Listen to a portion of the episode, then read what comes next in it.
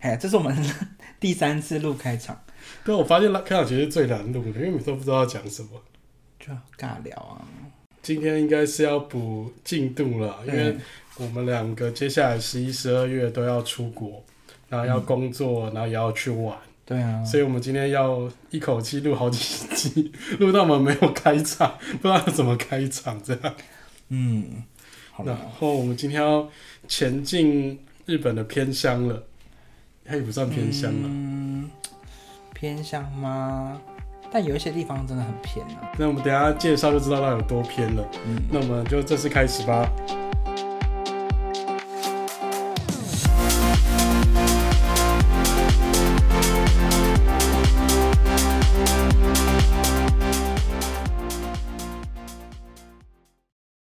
嗨，大家好，我是 Tomo A.K. 建筑痴汉，在我旁边的是南港石先生，他，到现在已经成为固定班里，但没有对啊，实际的艺名。我总在想一个，艺名花名哦。好了，二零二四我就在想花名了。好，如果我们节目可以活得到二零二四的话，对啊，应该可以吧？好，那今天我们要聊的是石先生，呃，上个月上个礼拜嗯才刚从那边回来的一个地方，然后他会带来热腾腾的第一手消息跟大家分享。嗯但是很不幸的，他还是没有去看我给他的建筑物，所以没有，我发现就是人年纪到了一个地步，那个旅行模式会变得都是在吃东西。那是你啦。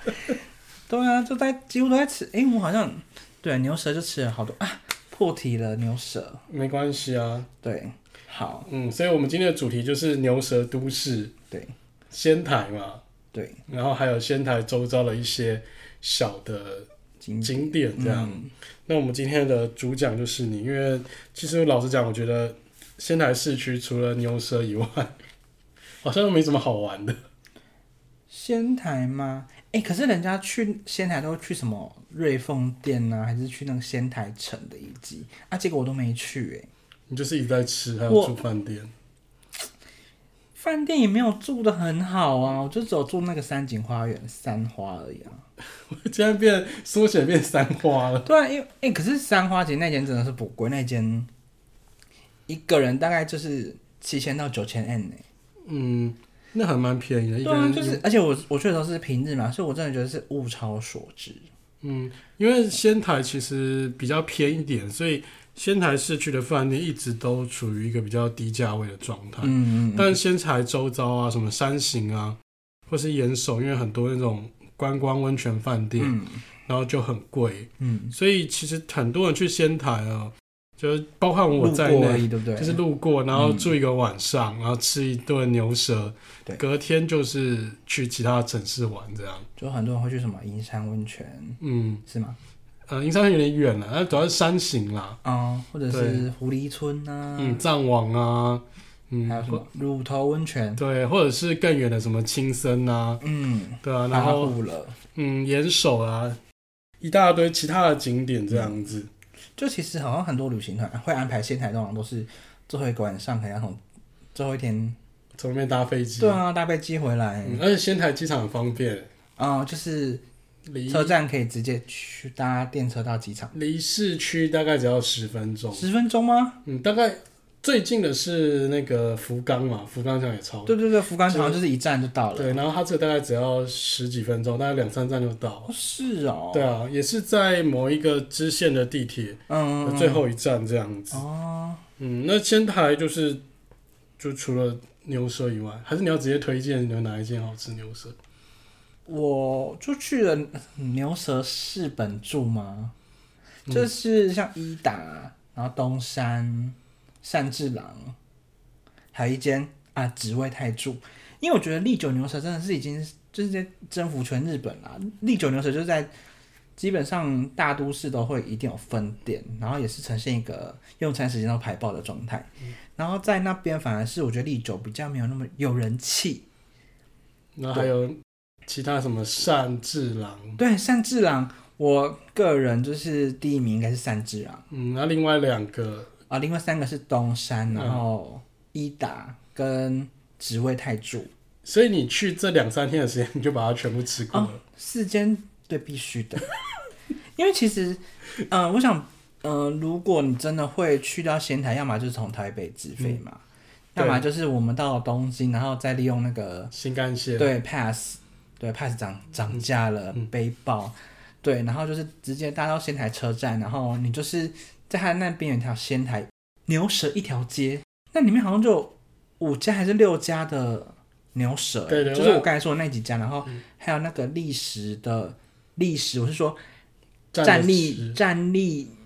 站着吃，对对对，站着吃的那个寿司寿司可以吃，嗯所以，我们今天的结论就是，仙台最美的建筑就是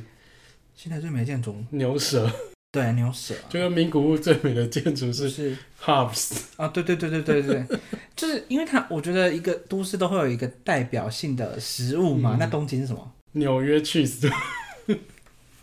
你会去死，我真的是吃不懂哎、我真的， Tokyo 而 banana，且你会去死，代购好好贵，那我真的是吃不懂。这段好难听，对，这段简这段好难听，好好剪掉剪掉。好，所以就是在那个牛舌一条街里面，你就可以搜罗所有的牛舌店，嗯但紫薇泰铢没有啦，紫薇泰铢它比较远一点点。嗯，对，但我个人觉得紫薇太柱也很值得一吃， 是怎样？也很值得一吃，嗯一吃还是怪怪的、啊，也很值得一吃。对，一吃吃也很值得一吃。哎、你这样 剪好多段哦。没关系好吧，这段都会保留下来，因为大家都想看你出啊圈。好再来应该就是东山了吧？我的第三名会给东山。所以我叫你收集的仙台市区景点，然后全部都是吃的东西。吃很重要啊，民以食为天呢。对了，虽然说仙台市区的点我是踩比较少，但是周遭那些该去的点我还是都有去吧。好好，但是我们还是要把仙台我这边要讲的建筑给聊对完。对对对对，嗯。所以除了吃以外，仙台市区你就没有其他推荐？仙台市区嘛，我很推荐大家去那边买三宅一生，为什么？因为那边那个包包超好买哎、 有比东京便宜吗？我觉得，我觉得买三宅一生已经不是便宜的问题，嗯是有货。哦，就跟一些精品类的东西对，已经不是因为它的定价一定已经比台湾再低，然后我们要国家给退税嘛。然后就是那边真的是同事啊，然后他们要的包包就是都买得到哎、就我自己也买了一个小卡夹，当做我的算是纪念品啊。你真的是精品挂，没有那个不是那个小卡夹，大概就是比那个 Porter 的卡夹还要便宜耶、呃，真的吗？对，那我但想那买个卡夹就是一万四吗？一万四日币耶、哦哎、你知道 Porter 那个它也不是真皮，它一个就要一万五、一万六了。是哦，对，所以其实它我觉得高贵不贵啦，而且就是算蛮有代表性的。而且你知道山寨医生本人已经去当天使了嘛？嗯，对啊，对啊，所以这搞不好不是他设计的，对啦。可是我觉得算是算是授权啦，对啊，可是因为我那个时候我就是很犹豫，我到底要不要买。然后可是我看我同，因为我就已经买了三咖包包了，就是那个格子的那种包包，大的。好了，大家记得去仙台，在仙台哪里？仙台趴路口二馆呃，帕鲁口二馆的一楼嘛，没有二楼，我跟你讲，仙台那个立体立体的天桥，立体天桥就是从仙台车站出来有个立体天桥，对你就可以直接走到那个帕鲁口的二馆嗯馆。，对对对，它其实趴路口啊，然后趴路口一馆、二馆其实都是连通的。对，它那个有联通很多百货公嗯司，嗯嗯然后还可对以对对甚至可以延伸到那个宝可梦中心啊，嗯，然后还有那个仙台最热闹的那条商店街。对对对，对对，嗯，那但条其三你叫做什么啊？呃，青叶什么通吗？还是就什么叫通青叶通啊，那边不是叫什么青叶区，对，就青叶区最热闹的商嗯中心商业区然啦后。也都有电扶嗯梯，所以我觉得算是蛮友善行人的。但对我来讲，就是仙台其实它大概就是东京的一个区的大小而已，就是其实离嗯开青叶区，离开就是仙台车站的那个中心区以后，就变得蛮荒凉这样子。嗯，是没错啦。嗯，对。那我叫你去那个媒体，中心吗？你一定没有去。对，我没去。 哎、这个交通很方便、欸我知。道，可是因为你知道，我我那时候就是早上可能跑完景点，然后吃完午餐，我就是回去就想睡了、欸就回去睡完午觉，然后起来再去找牛舌吃，大家听听看，这个人 居然在日本的大白天睡午还就还觉。要。你不会睡午觉吗？我不会在饭店睡啊，因为我觉得就是时间不够用 啊。好啦，我觉得 你的旅行模式要改变一下。 我觉得睡午觉真的好爽，你知道睡起来，然后大概六七点，因为那个时候太阳也差不多就下山，然后就觉得啊，好 fresh 哦，就是可以 又可以开启新的牛舌。可是那个时候景点跟商店很多都关了。对啦，对啦，对啦，如可果是牛舌还有开。嗯，如果今天是巴厘岛的话，我就会这么做。巴厘岛，好想去巴厘岛哦，对，但可是是要跟对的人去。 哦，离题了，又离离题嗯题了，我们回来了。所以，所以结论就是因为那个你起床的时候，现在美中心已经关门了，嗯所以你就去不了。嗯，对，好了，那我就我这边来介绍好了，好对，好因为你毕竟你没有去没关系，成。我们我觉得，因为我去新南是十月初，我觉得那个天气真的是好到不行欸呢、很适合啊，就是你你可以穿就是薄长袖或者是带件薄外套，你就可以在外面生存，然后也不会冷不会热，然后嗯，就很舒诶，服，那个时候有枫叶了吗？还美。所以枫叶是大概十月底、十一对，月朋才友可能真的是十月底，嗯，对，但我真的很推荐那个时候去，就好凉爽，牛舌又好吃，牛舌一年四季应该都吃得到啊。好，可是凉爽啊，嗯，出去玩汗流浃背真的很狼狈。没错啦。嗯那我们今天来介绍一下仙台市中心最重要的建筑景点。我觉得应该所有学过建筑啊，或者对建筑略有涉略的人啊，都知道仙台有一个非常重要的建筑作品，就是仙台媒体中心。然后那个是这个建筑物是伊东丰雄的成名作。那嗯伊东丰雄在台湾的知名度也是举世闻名嘛，就是北中南都有作品。嗯，那这个作品其实是它的代表性的，在两千年前后所落成的一个呃经典代表作。你到东北的话，一定不能够错过这个仙台美容仪这个作品。呃，这个作品其实至今已经满大概二十二十三年了，它的风格就是维持了移动风雄所最代表的那个自然系仿生建筑。那它所有的结构啊，都是那种悬吊式的，呃，悬吊结构系统，就是说你其实，在建筑里面看不到那个梁跟柱，对，它是用就许多的金属板，啊，还有那个十三根像海草一般的管柱来支撑。那这些管柱就是有点像是巨大的柱子，只是这些巨大的柱子中间是中空的，然后中间是有放上其他的机能，比方说像是楼梯啊，嗯或者是电梯等等，或者厕所。嗯之类的空间。那这些巨大的管柱，它也不是垂直的，它是圆弧形的，然后它是会有一点歪来歪来歪去，有点扭不规则嗯曲的的状态这样子。那它把所有的空调设备啊，还有一些管线的设施，全部收纳在地板缝隙之中。所以整个空间你会感受到它非常的简洁跟开放，你在现场你会觉得是一个很未来，一个很跟传统所感受到的建筑物是完全不一样的。而且它的那个外立面，因为它面向的是主要的主干道啊，就是那个千台一个非常重要的那个车水马龙的街道。那它用一个镜面去反射出四季变化的世界。然后它外面有种一排那个榉木，嗯榉木就是在那个东京表参道有看到的那个榉木。它用那种两副层式的玻璃啊，然后去反射出就是不同榉木的样貌。我就觉得它可以让你跟室内环境跟室外环境是可以连接在一起的，让我们就是觉得可能有点冰冷生硬的现代的建筑啊，成为一个就是有透明啊、开放性且具有包容性的艺术空间。你知道，就是其实台湾有一个类似现代媒体中心的建筑物吗？嗯，你是说在那个亚洲新湾区那边吗？哎、对啊，你有进去过吗？我哦没有，但它不是就在洲际旁边吗？呃，在那个诚毅旅店，然后还嗯做了一个空桥。哦哦哦哦，对啊，有没有哦印象？有有有有有，是高雄总图啦。比较有印象是那个诚毅旅店游泳池的水，那个被地震震出 来，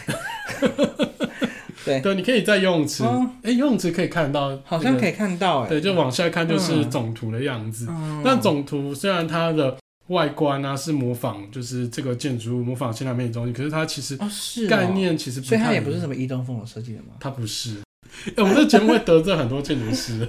嗯， 好了，你再斟酌要不要剪掉。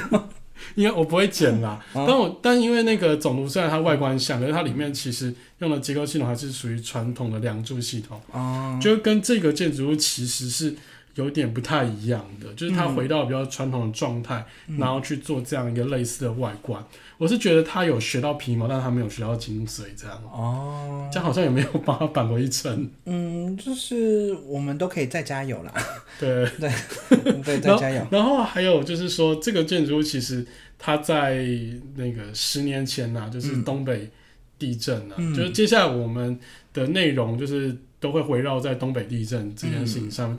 呃，那个时候刚好是这个建筑物满十周年，就因为它两千年前后落成的嘛，所以二零一一年那个三一海啸这件事情的时候，它其实就是满十周年。嗯，就那个时候，它毕竟它的功能是一个就像图书馆或是多媒体中心的一个集会场所，嗯，所以它很多的那个书架、书柜全部都倒了。哦，对，那那大家回去去检验说，就是这个建筑物到底本身有没有怎么坍塌、啊，嗯或者结构有没有出问题，就发现说，其实他当时的实验是正确的，因为他把所有的楼板、所有的结构都用吊了悬吊方式吊在半空中。哦就是让它跟着地震起摇。对，所以嗯它在跟地震，就是地震来的时候，其实它摇晃幅虽然会比较大，嗯就比较有感啦。可是它的结构不会因为就是我是硬邦邦的梁柱系统，然后就是嗯就受损这样。那如果是一般的梁柱，它可能就是这么大的地震，它有可能就会倾倒，或是嗯或开裂这样子。嗯，所以以它这个建筑物除了有这个创新的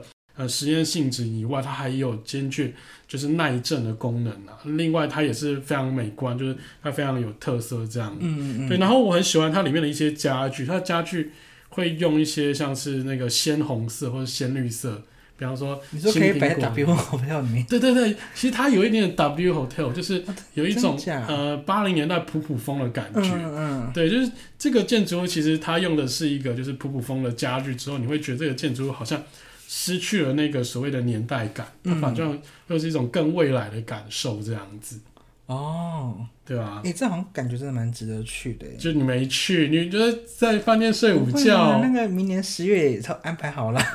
所以你的机票已经买到明年年底去了。 没有啦，就是他放，诶、就是明年的国庆连假算是有安排，先安排了一版， 先安排了一版，对 啊，但天数没有很长啊，就想说就是反正放假就出去走走，嗯，好好，那我们那仙台大概就介绍到这边了，啊因为仙台是因为说实在的，呃，很多人就是把它冠上就是很无聊的城市，我觉得它比。 嗯、我们之前节目聊的一个城市还要有趣啦，我觉得啦，哦，就说名古屋吗？对， 因为它有牛舌。因为牛舌真的比较耐吃啊。好了， p 那 u b 你可以每天每天吃，我可以吃不同蛋糕。哎、好像也是哎、好了，我们就接下来就离开仙台，我们去就仙台周遭的景点看一看。嗯，那来到仙台有一个很重要的景点，不论你是自由行或是旅行团，都会去的一个景点。嗯，嗯，你应该也有去吧？就是有啦有啦，嗯日本三景嘛，你要再背一下三景是哪三景？天桥立，然后广岛的宫岛对，宫岛神社。跟那个仙台的松岛，对，对对对对对对对对对 没有背错，对那 所以边，你现在三个都去完了。嗯没有还有广岛没去啊，哦，那个我去过了。我下就次想说，谁要？可是广岛真的没有很吸引人，哦，没有，广岛其实很多建筑景点，而且它因为是那个原子弹嗯，就是轰啊炸你是过说的有嘛，那个原爆纪所以念其馆实整个广岛市它是完全全新的都市规划，啊？你可以感受到一个就是从到有的都市计划，嗯因为大部分的都市都是有所谓历史脉络，哦就是它从人的。居住的聚落开始，然后演变成现代的都市。嗯可是广岛是唯一，应该算是日本唯一一个，就是没有，就是它是整个打掉重练这样你。说它没有什么百年神社呃，它没有，就是你要到比较近郊的地方去了。哦，所以只只只有那个原爆纪念馆被留下来，呃，对，就是嗯，也不是那个纪念馆，就是原爆的那个建筑物嘛，嗯，就是因为它刚好是在它的正上方爆炸嘛，哦。所以它炸的时候，方圆百里全部被夷为平地，然后就这个建筑物奇迹似的只有屋顶烧掉而已。哦，哦，对好像也很值得去耶，对啊，好了，我们又回到仙台，啊啊不然我们又时回间到又不够又了。回到我们日本三景的松岛。嗯，对。那你觉得如何？嗯、先说说交通好了，我觉得它蛮容易去的，嗯，对就搭 JR 嘛。是这样吗？啊，对对对，对，就这 JR。样，然后直接就从那个。呃，仙台的前一站叫做好像是什么青叶车站吗？然嗯，后那那一站是那个松岛海岸直达车的起站，对，所以你可以直接从那边那一站，然后就直接坐到松岛海岸。然后我记得特急好像就是半个小时内会到吧？对，对那啊松岛草海岸是什么样的景点？松岛海岸其实，哎、它也是偏魔幻呢、嗯， 它就是是像嗯九份吗？好像也也还好，就是小车站小小的，然后可是我觉得它周遭卖店没有到很多哎、嗯，可能是因为平日的关系吧。然后一因为我有先上网预约那个游船，因为人家嗯不都说去那边要搭游船，对啊然后就对啊看它那些也是很奇妙的地理构造嘛。嗯它就是海上，然后有很多小岛这样。对，然后还小岛上面都有那个那叫松树吗？是松树吗？对啊，哦，对，松岛这 是哦松树， 对，然后就是很多长得奇怪的小岛，然后上面又有松树，所 以你这样被你这样被你讲了，好像不是很好玩。 啊，不会，我觉得很值得去啦，就是为了那个山景，嗯，没有 应啦该，说那个景色在就是其他地方是看不到的。嗯，对对对对对，然后就是上网预约那个船票，然嗯后、然后走到那个搭游船的地方，大概走个十到十五分钟嗯吧，然后沿途就是有，还有那个可以求那个什么恋爱签的，我去求了，结果、嗯给你一个下下签，也没有到下下签啦、就是可能末级这样子就好哦。对，然后走过去的路上嗯，就是要走去那个搭船的地方嘛，然后大概走十到十五分钟呢。路上就有一些餐厅，然后这时候那个仙台的那个利久牛舌，连那边都有开店，呃，我是对其实那个路上有一间那个牡蛎吃到饱，我有去吃。是在那个松岛市场那边吗？呃，不是，是在海岸那边，海岸那边嗯哦。嗯，在车站附近嘛，可是你吃那么多牡蛎要干嘛？就晚晚上上睡不 着对病病给我。哦，好忙好忙。好， 对，对，那我个人就是在日本吃过很多次海鲜，就是我很爱吃海鲜，嗯然后我觉得那边的牡蛎真的是特别肥嗯美嗯嗯这样。嗯。然后另外一个就是广岛，哦，广岛也是就是牡蛎出名的，就是你在台湾吃，或者你在全世界各地吃那个牡蛎定食啊、牡蛎料理，你都会发现它会写广岛产或者是松岛产的。哦，哎、可是因为你知道那牡蛎架它不是就是长在海，也、不是长在放废在话，海鲜蛋是长在海里啊。 可是它那个架子就是我觉得很魔幻呢，那所以他们要去挖牡蛎不对，摘牡蛎嗯，是是念摘吗？应取下牡蛎，哦，取下牡蛎，嗯就是很魔幻呢。嗯，你去布袋也有，好了，那我们就不来就好了，也不用去松 岛，是是啊是啊。还可以看高跟鞋教 堂。最近又有新景那点真的吗？哦，我不想嘉再义县说政了。府真的是没好有云家啊，云家，好好，好 对，然后所以其实你去大游船，你也可以看到当地人在摘牡蛎，嗯，对，对，所以我觉得就是一个小时多吧，嗯，然后多少钱？一千，一千还一千三日币，嗯，那我觉得这样体验还 OK 啦，嗯，对，而且那个船也不会到太晃，因为我我其实是不喜欢搭船的，会对晕，对对容对易对，晕船对嘛，，就是还好还好，嗯，然后那边还有一座桥是那个日台友谊之桥、哎。哦，是日台日中日啊，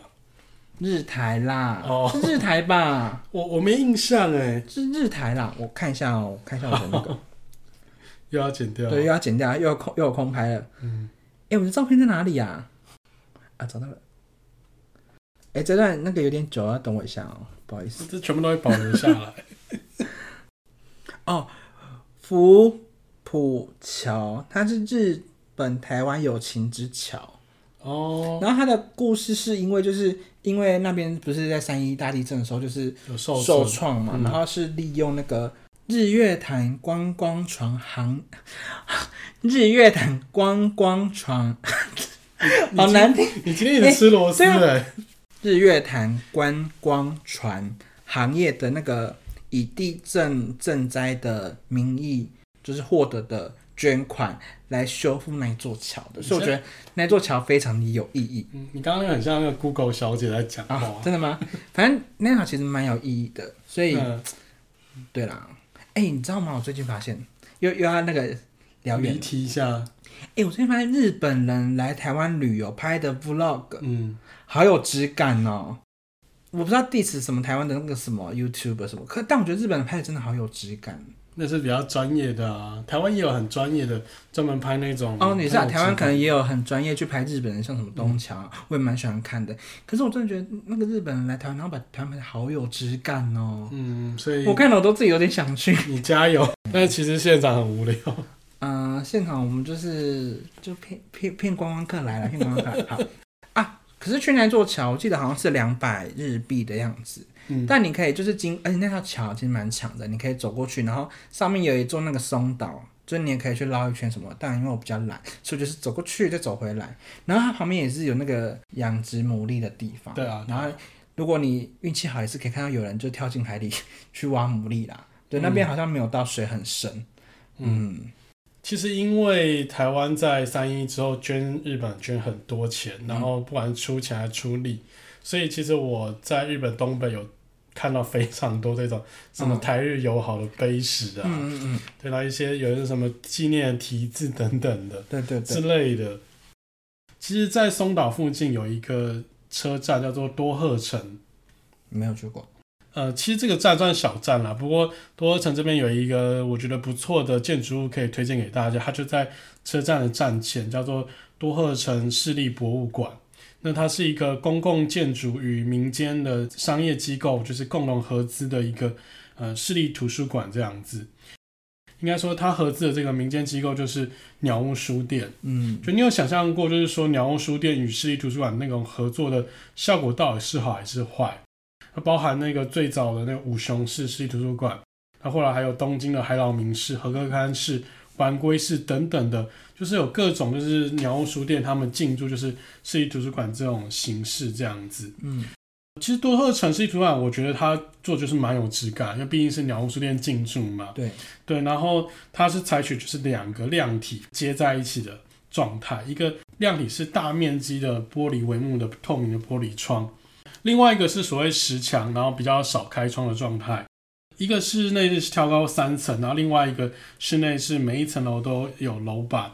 那呃比较挑高的这个天井配置，它就是鸟屋书店、还有星巴克、还有餐饮等等的贩卖部。那另外一个量体开窗比较少的，就是市立图书馆的空间。那这边提供了大概二十万本的藏书以及安静的阅读空间呐、那两个区域就靠这个一虚一实的方式隔开。那为了要方便管理，所以你如果要到达图书馆之前，你先经过鸟屋书店，然后室内整体就采用了鸟屋书店就是很所擅长这个暖色系的装潢，它一样用做了一个超高直通天花的书架，构成室内主要立面。那它在这些立面上面，然后做了一些开口，你可以透过这个开口，然后去穿梭两个不同的场域，这样子，就是说一边是挑空的，一边是呃比较吵闹的那个鸟屋书店，然后另外一边就是那个比较安静的、比较宁静的一个比较封闭的图书馆这样子的空间。其实这个鸟屋书店啊，它针对每一个分店都有不同的主题，像它在多贺城市这个主题就选择为家。它收集许多就是东北在地的文化、啊、情报等等的出版品，然后也针对儿童打造一个专属的体验学习空间啊，那包含儿童图书馆跟儿童游乐区这样子，希望整个家族的人啊都能够到此这个地方阅读。当你看书看累了，你可以直接在星巴克或者是它附设的简餐店点份餐点，坐着休息这样子。就像许多鸟屋书店一样，即使你不来看书，也希望你来这边待一整个下午。嗯，然后也休是息让你不会无聊，对，也是这样子嘛。那说穿了，啊这种公司经营的模式你喜欢吗？我记得南港是不是就这样子啊？南港好像还有一个可以在那边 Share- 上班的对空，share 间。 lunch，嗯可是它其实不是，它是把商业带进图书馆这样子。嗯，你这次就有点像是那个什么市立图书馆里面，然后多了一间鸟屋书店，然后又多了星巴克，然后在那对，边像桃园现在就是做这种方式，嗯哦是哦桃园市立图书馆。哦，对，那其实这种公司经营的模式啊，它最大的优点其实就是那个建设民营化之后，你可以直接减轻政府的财政负担，然后并减少书籍的投入的成本。嗯因为这些书店它会自动帮你选书，嗯自动帮你管理运营这一些空间，而且它可以在这个所谓的出版啊，在阅读的市场上啊，做一个快速的自我改造与适应，嗯然后将这些问题啊交给就是就是经营者，还有就是市场面等等的。哦，但相反的啦，我个人认为就是说，如果为了要维持运作，那选书你必须以当下最流行话题书籍为主。嗯就比方说，你一定要选黄山料的书啊， 你一定要选这些总统候选人，就是最近都出书的这些总统候选人的书啊，因为你要选择这些有就是话题的书籍，比较红的书籍，所以你会造成一些比较冷门啊、比较偏门的书就会被舍弃。嗯而且鸟屋它自有的这种排列书籍排列方式，这种 lifestyle 的分类法，它不是照就是传统的什么零零一零零零零一一二这种就是分类的方式来排列，它是用它自己的 lifestyle 的分类法，会让人家就是找书的时候会有一点点困难啊了、嗯，所以其实这种新近带来的图书馆，虽然就是来的人好像更多了，嗯但其实也被排挤到一些比较就需要真的需要图书馆的人，就是他们可能就是只能去所谓的大学图书馆嗯，或者学校对图书馆去阅读这样子。所以其实看似解决这种传统图书馆就是没有什么人气啊，没有人来的问题。它其实，在实际推行上面，还有受到其他人的不少阻力与窘境。嗯像是那个名古屋的小牧市啊，或者山口县的宇部市，他们在推这个呃鸟屋书店图书馆的时候，都有受到呃就是很大的阻碍。这样哦，就并不是说每一个人都喜欢鸟屋书店这种的经营的形式的。可是我觉得日本在纸质出版品这一块还是非常发达对，那虽然很发达，可是它其实还是下滑了很多啦。哦，就因跟为以前已经不一样了。对，因为现在大家都是人手一台掌上型的手机啊、iPad 啊，就你真的、或是要 King f i 对，就是你其实 又在 k i n f i 你又自己缩写了，怎么？ 就其实你在电车上面嗯啊，你其实真的在看书、看报，已经越来越少。对，而且其实，在店上面拿报纸也怪到一个不行，拿那报纸他们虽然折的很小，可是还是很大。啊我觉得他们把它折的超小张的，那你就拿一台 iPad 就好了嘛，还对不对？ 对啊，所以因为大家都电子化，嗯然后有更多时间，有更多模式可以占据你阅读的时间，嗯嗯，所以你那个纸本出版业其实也下滑了很严重。嗯但不得不说，就是其实日本出版业目前还是全世界最鼎盛的。嗯嗯嗯，真对啊的，讲完仙台市区的松岛、呃多和城这个两个地方，嗯其实我们要稍微拉远一点。呃，我们要去一个地方，就是我推荐给你的，你终于有去到了。有有有，对，这个地方是石卷市，对是这个算是仙台附近最大的城市了。哦是啊，你你在跟我开玩笑吗？就是扣掉仙台市之后，它算是宫城县的第二大城，这样是哦，那边感觉比宜兰还要那个哎。还要荒凉吗？ 对啊，你怎么这样讲人家、啊？不是因为我觉得那边就是你对石卷的第一印象，我出车站就是一间超市，然后那个民房也矮矮的，然后可是有不少计程车在排班啊，真的没什么人啊，我真的没看到什么人呢、会可是吗大？家都在上班，嗯，就其实石卷也是小镇啦，嗯对我们来讲是小镇。但那边有一个很大的工厂是也是做纸的欸、什么日本纸，嗯然后什么什么厂的，这我就没有研究。嗯，那你有没有在车站看到很多那个卡通角色的公仔？是在 New Days 里面吗？不是啊，呃，除了 New Days 以外，嗯包含就是那个车站的外观啊，然后油桶啊，在路上我的真的路没有印灯，象哎、怎么会没有 印象？还是我去的石卷不是你想象的那个石卷，还是我是我去的是不同的地方？应该不会吧？应该没有吧？有啦，其实有很多很多彩绘在车站里面，就不管是墙壁的彩绘，或者是实际的哦，我真公的仔，是不知道哎、对，它有做很多人形的立箱。好，谢谢。 你真的不知道吗？我真的不知道哎、 对啊，那那你知道这边有一间那个全日本第一小的三星我光三月？好像有看到，不是星光三月是三月。对三月讲错了，哎、我那个在听你那个前几集，你就一直说这样，他说到底星光集团里面还没有办法插手到那边对，应去。该是三月了，嗯对不，好三意月思三口月味刊刊物一下口，误。我们对刊啊物。，哎、我给你看，你看是不是不是十卷那个站？是这是什么小王子吗？没有啊， 你现在才发现哦、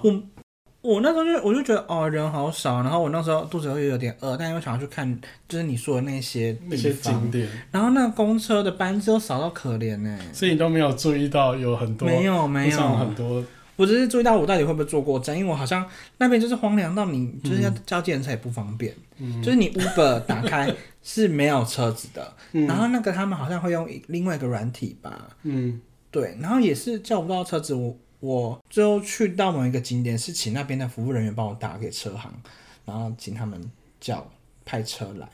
因为你知道为什么会有这么多的公仔娃娃在这边展示不？知道，对，因为这边其实是一个日本知名的漫画家，叫做石之森章太郎的故乡。嗯对，那包含就是市区当中也有一个石之森章太郎的万画馆。嗯，哦它是呃跟算是我觉得跟手冢治虫并列齐名的漫画家，因为他的作品量数量非常非常多。嗯，他在昭和时代算是家喻户晓的一位漫画家，这样，包含他后来的作品也都翻拍成电影啊、嗯改造什么等等的。他主要的代表作就是《假面超人》， 完蛋，你完全没有，你没有共鸣哎、没有啊，我没有童年啊，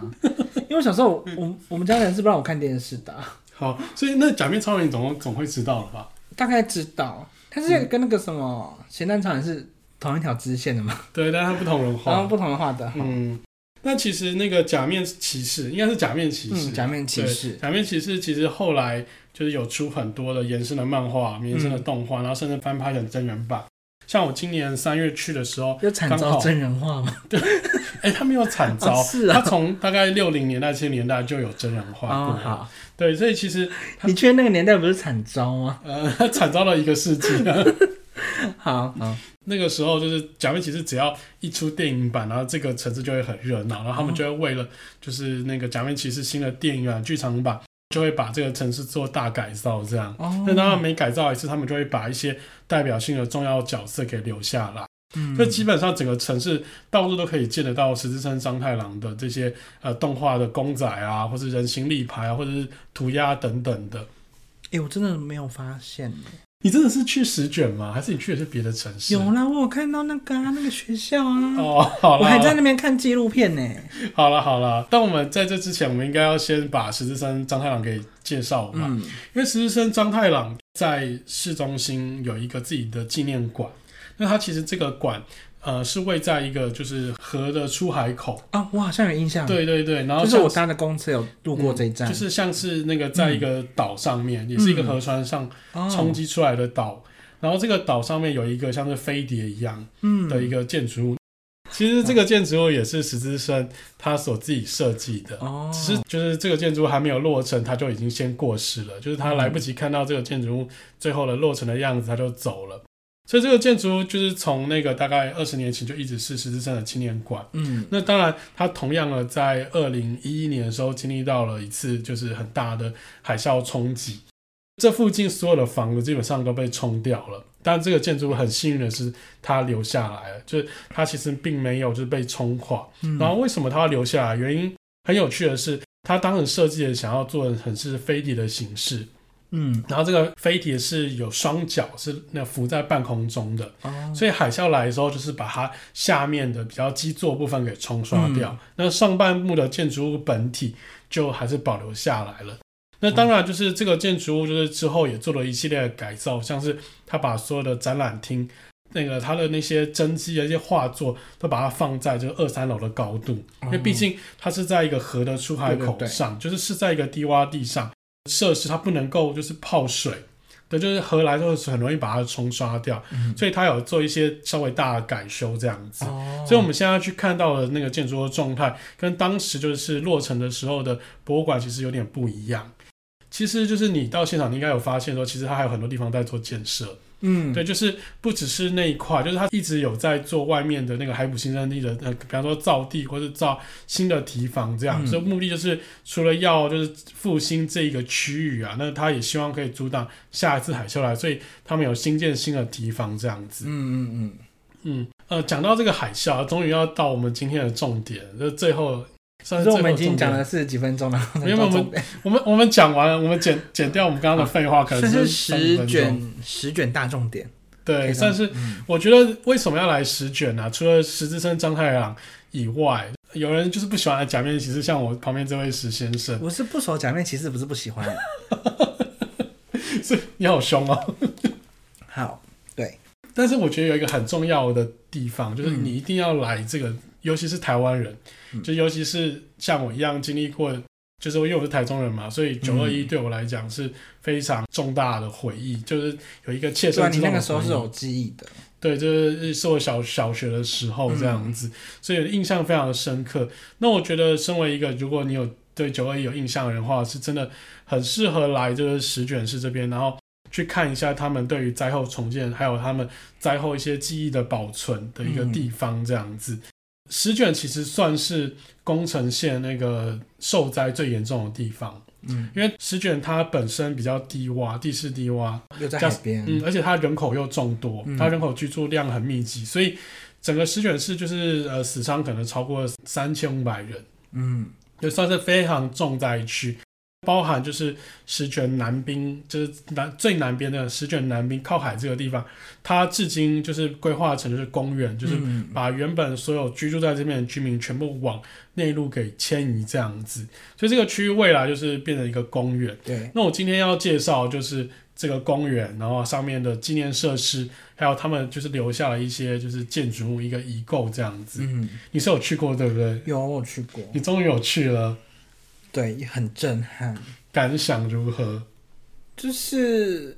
因为其实那一片很大片呢，对，它其实是那边其实整大概的大概两个里吧，嗯，就是对啊，台湾两个里的大小，嗯嗯，然后然后大概有两千多的人居嗯居住在那个地方，嗯它叫做南滨地区。嗯，那这个地区就是现在是一个很大面积的公对园，对对，对，然后你有去它那个呃一个原始展示的对设对施对，还嘛有，一个圆形的，一个圆盘，对，对，然后那个圆盘是呃外面还有一个就是水镜，然后上面嗯就是放了很多罹难者的名字。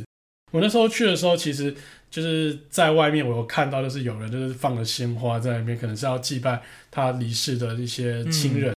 呃，其实这个展示设施啦，在东北各地，就是只要有受灾的地方，都会有这样的展示设施，就是嗯，旁边会搭配一个很大的公园，嗯因为可能原本这些地方就是旧有的呃居住空间，嗯，对，就旧有的聚落这样迁走之后，就把它改成一个公园，规模都是大到你从那个 Google Map 上，对，就是你说应该比大安森林公园再大个两倍，对，就是从空中你可以看得一清对，二就楚，是绿地对，就是一个很大规模的一个建设这嗯样。，那因为时间不够，关于这些绿地我们留到下一集再说。嗯嗯那当然，这一次我觉得印象很深刻的是它留下了一些遗构，嗯，然后最重要的就是那个门胁小学校。嗯它是一个就是国小，呃，废墟吗？把废墟把它重新改造之后，嗯变成一个所谓灾后展示的一个现场，这样就跟那个九二一地震教育园区的道理其实有点像，有点像。可是嗯我觉得它更不一样，它把当时的那个印象给还原，当时的场景给还原。我我在想它里面到底有没有去改动它、啊就是被火烧过那那一的那个教室内的感觉，嗯，那我觉得说，它这个除了是一个展示以外，它还有所谓的现在很流行讲那个沉浸沉浸式式的体对，验。你有没有发现说，它其实它的参观动线就是一个灾害发生的过程？嗯我们应该先讲这个学校它的位置好了，因为嗯这个学校在整个受灾区比较北边的地方，就是其实它身后就是一座一座高地，山，对所以那个学校前面的所有建筑物全部都被淹没了，对，然后学校后面的建筑物留下来，所以它其实变后面也没有建筑物了，呃就是一山个上有建对筑物，山上的建筑物就留下来，所以这个学校是一个很有纪念价值，在那个时候发生发挥很大的作用。也就是说，那时候呃灾害发生前，大家是在学校上课，因为在下午的时间，嗯然后灾害发生要避难了，很多人就是往就是学校这边集中，因为他们来不及上高地，嗯，所以他们可能就是直接都到学校里面等。然后这个时候就是海啸，第一波海啸来了，很多的那个车辆啊、垃圾啊，开始就是飘到这边来，然后冲撞这个学校的校舍，嗯所以就开始失火。先有水的水灾问题，嗯，然后接下来是火灾。然后这边还有下雪啊，那个下雪是隔天的事，哦是哦对对。然后火灾，那他们原本只是在学校里面避难，想说我站在学校屋顶上，嗯我就就没事了。嗯可是现在发生火火灾灾了对怎么办？所以他就透过一个动线设计啊，他们那个时候因为火灾就是烧起来，他们要赶快跑，他们对就用那个吃奶的力气，真的吃奶力，他们去搬了那个讲台，嗯。对你有印象吧？有，就他就是把它跟后面的高地就是把它叠在一起，对然后他们有一个动线逃生。对，然后他就是把讲台的那个当时放置的位置，然后用透明的玻璃的走道，嗯让你去亲自模拟，去看到那个逃生的路径这样子。嗯，当然，逃生完之后，那之后就是要怎么样？就是现在灾难结束之后就下雪嘛，那下雪之后也是要怎么样救灾？就是他把一些文物啊，然后当时的一些，为了让人家可以知道，就是说啊，我的救难队在哪里，做了一些那个识别系统。然后还有就是，还为了要振兴这个社区，所以做了一个很大的扛棒，就是那个康巴肉石卷。嗯那这些文物就除了放在学校里面新增的一些设施以外，还有它放在那个原本学校的那个大礼堂，嗯它的体育馆里面，因为刚好这个体育馆是在校舍后面，所以体育馆其实毫发无伤。嗯然后你可以在体育馆里面看到那个超巨大的扛棒，然后也可以看到他们的临时组合避难屋，嗯，对，然后还有那些什么被压坏的车子对啊啊，，车，然后还有消防车，那个吓到哎、欸，对，那个真的是场景很震撼。对，所以它是一套就是很漂亮的动线，嗯，就是你从它复原的校门走进去之后，绕了一圈出来，你会发现那个校园的那个校门其实是纪念的碑文，就是一个纪嗯念碑的状态。那、刚好就很像那个《铃芽之旅》的那个电影里面，嗯嗯，对，最后的那个小学校。嗯那、我们现在有点爆雷啦。呃，我是觉得那部动画蛮好看的，因为如果所以去你东前北面可玩， 能要下一个防雷警告啊， ，show note 可能要放一下，好，我在前面放个蓝防雷警告。嗯我就觉得说，他们就是除了展示以外，他还会去做这种沉浸式的体验。嗯其实真的是比就是我们一般看到九 A D 的博物馆来的更好，嗯，更让你有那种共鸣感，更让你感同身受。就好像就其实大自然真的是蛮可怕的欸、嗯，因为好像近代以来就是第一次发生这么大的地震，然后就那那一整片真的就就不见了。没有啦，还有智利的地震，还有南洋海啸。哦，对，可是到九级耶，因为它不是叫什么九点一还九点二嘛？对啊，对啊，那个好像是真的没有发生过这么对，而且又发生在海上，嗯，所以然后就是那个海啸，然后真真的是好可怕，比那个南亚大海啸好像还可怕。对，还要更大，对，而且又发生在这么先进发达的国家。对对对对就是对，其实日本已经做了这么多灾难的准备，东北沿海地区他们其实有做很多很高的防护力，嗯，就它也是挡不住，因为它从来没有发生过那么高的海啸。嗯，对对对，就嗯对啊，看完其实心里是蛮沉重的。嗯，然后就在哎赶快回去，先还是再吃个牛舌， 抚慰一下身心。来池卷啊，那除了这个池之生张太郎，然后还有门切小学校嗯，以外，我觉得还有一个也是一定要去看的。那这个你就没有看，我直接来介绍啊，因为我们时间好像也差不多了。嗯那这个建筑物啊，其实是呃石卷的复合文化诗社，就是石卷的文化中心啊。嗯，那原本这个文化中心它其实就是盖在我刚刚讲的南滨地区，嗯它在那个震灾之后就整个就拆除了，然后搬迁到非常内陆的地方，搬迁到石卷市的非常北边的一个郊区，已经靠山了。嗯对，那他们就是把这一块地区，然后变成是就是除了文化中心以外，还有许多那个组合屋啊、避难屋，还有嗯他们最后的灾民就是迁村迁过来那种感觉。其实这个这个地区啊，你很远的地方就可以看到这个文化中心存在。那这个建筑物它是来自于北海道的建筑师藤本壮介所设计的。那藤本壮介其实我在前几集都有讲过， 那他也是算是知名度蛮高了。只是这个作品就是跟我自己去看他其他作品之后，我是觉得有一点落差，有点不太一样。它一样也是呃纯白色的建筑物，然后坐落在一个非常长条形的基地上啊。嗯然后那个基地上就是非常的开阔，非常的宽，建筑很像是那种郊区美式大卖场的配置。不同的机能就像那个仓储空间这样一字排开，每一个空间就是不同的那个场域，然后它有嗯里面有博物馆，然后有图书馆，有教室，然后有展示厅这样子，各式各样的空间。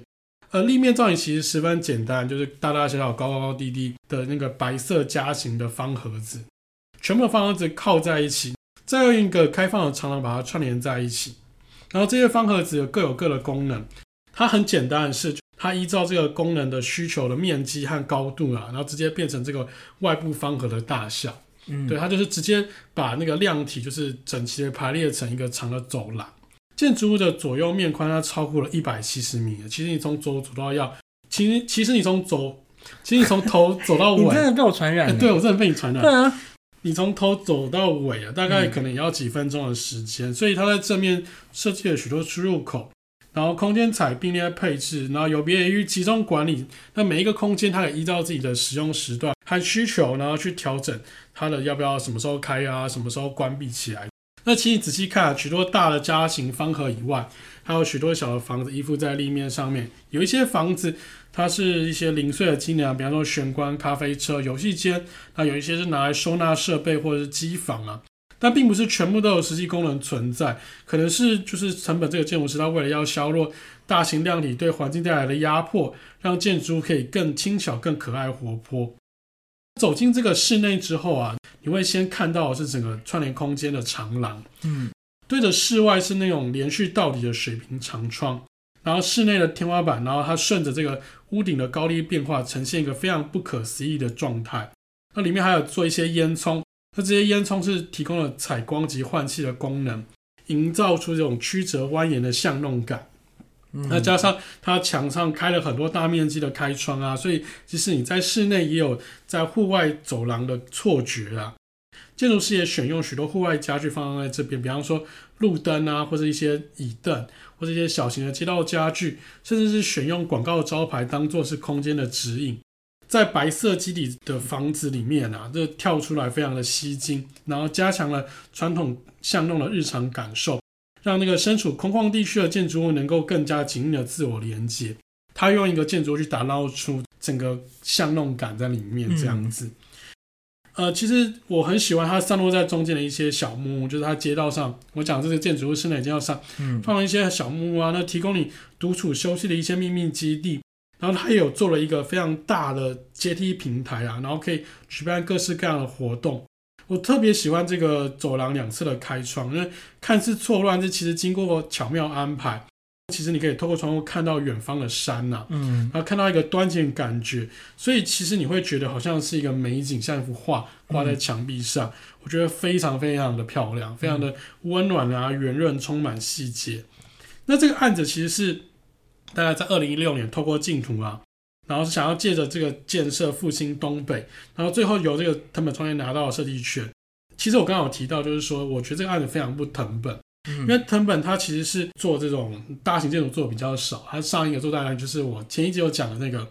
五藏野美术大学用书做的书籍森林，哦哦，就是被我嫌弃的那个，被你嫌弃的。虽然这个建筑物也是纯白色，也是重复的要素去做，但其实你实际体验过，你会感觉完全不同。它少了它常见的仿生有机造型，或是追求物质极限的态度。它其实选用了大家都会避开的具象化设计，就是说它把那些家的形状直接应用出来。就我们一般在做设计的时候，我们会尽量避开，不要用这样的造型。嗯对，那不禁怀疑说，到底是不是真的他的作品啊？不过依据当时的周遭情况，就是因为方圆百里空无一物啊，只有空地跟远山，要怎么样才能够快速打造串起居民的精神地标象征？也许回到最初的那个建筑聚落的形态，而不是那种就是张牙舞爪啊，或是一些特别的造型这种东西啊，我觉得有可能会是更好的。嗯， 而且这些建筑物其实会让你联想到石卷，就是很多海边的仓库群，那些仓库群啊，也是就这样高高低低排列，也会让你觉得说，好像就是因为石卷因海运而生，然后因这个而再度复兴这样。嗯，喜欢这个建筑物吗？我觉得还不差耶。可是十卷真的找不到再去的理由，目 前可能先把其他地方该去的去去，然后再来一段东北自驾旅行，对，我觉得这东北其实蛮适合，慢慢开车玩。，嗯。其实我们东北还有收集到很多景点，然后因为今天的时间篇幅的关系，我们就断在这边。嗯，对，然后我们就下一集再跟各位继续介绍东北其他的景点。嗯下一集我会讲的是所谓的铃芽之旅啊，那个今年那个新海诚动画电影。那我就觉得说，大家在听这一集之前，可以先去看一下动画，看过之后也再听，会觉得共鸣感更高。嗯，那我们今天就介绍到这边，我们就先断在这里。你有没有发现一件事吗？嗯我们今天没有威严 舞哎。对，我们这集没有威严舞哎。对啊，我以为我终于离开我们这一集了，对啊英文不在。可能下一集再把它赢回 来。好啦，那、嗯那我们今天就讲到这边。嗯那如果你喜欢我的节目的话，欢迎给我一个五星好评，并把我的节目推送给你的朋友。那如果你订阅我们的频道的话，我们就会定时的推送我们节目最新的资讯给你。然后我的 IG 还有我个人页面也都成立了。那我们今天就到这边吧，大家大家再见，拜拜。拜拜。